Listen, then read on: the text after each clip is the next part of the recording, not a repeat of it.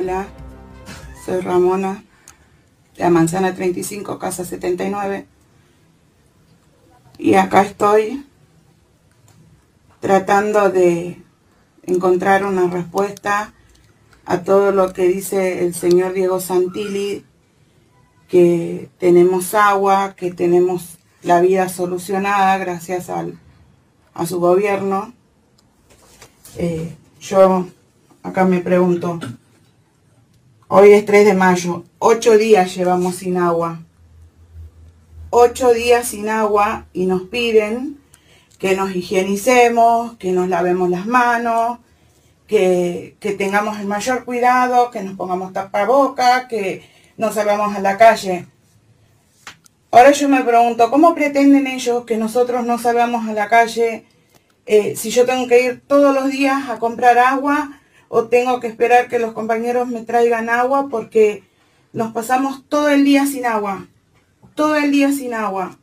Ya no sé de qué forma pedirles a la Secretaría, pedirle a este gobierno solución para esta situación, porque no se puede vivir más en estas condiciones. Hay un virus, hay una pandemia que nos está consumiendo todos los días, nuevos casos, eh, nuevos vecinos, y nosotros seguimos sin agua, y este señor se llena la boca en todos los canales diciendo que tenemos agua.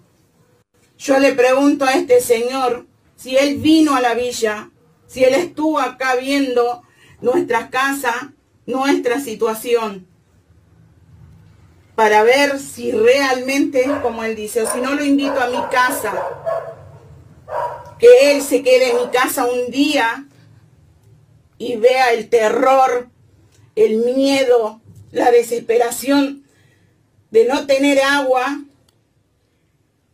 y el miedo a contagiarte este virus, que es terrible, porque nos están diciendo lávense las manos todo el tiempo. ¿Y con qué lo hacemos si no tenemos agua?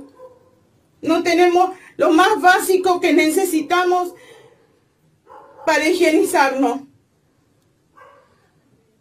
Yo quiero que este señor Diego Santilli venga a mi casa y me diga cómo hago para mantener la higiene. ¿Cómo hago para lavar la verdura para cocinarle a mis hijas? ¿Cómo hago? ¿Cómo hago? ¿Cómo hago? ¿Quién fue Ramona? La pregunta que ahora ronda, pero ¿qué le pasó en las últimas horas? La respuesta cae tiempo atrás, mucho antes de la pandemia, donde los barrios abandonados por el Estado no tenían ni tienen ni agua, ni luz, ni amparo. ¿Cómo limpiarse si en el grifo por poco más no salen los residuos cloacales? El recurso más necesario para la higiene, para la comida, para lo que te imagines. Tenía 42 años y en el barrio del padre Carlos Mujica fue vecina durante toda su vida. Se encargó de asistir el área de salud de la Casa de las Mujeres y Disidencias y no dudó en realizar las compras para los comedores comunitarios, demostrando empatía y conciencia frente a las falencias. La realidad te supera aunque mires para otro lado. Al abrir la llave, solo los ruidos oxidados se escuchan, pero el grito de la villa ahora se anuncia. Que viva, siempre, Ramona, la poderosa. Su reclamo y su lucha no se tienen que pasar por alto, y eso sí, no dejemos que los responsables se laven las manos, porque no murió, la, mataron.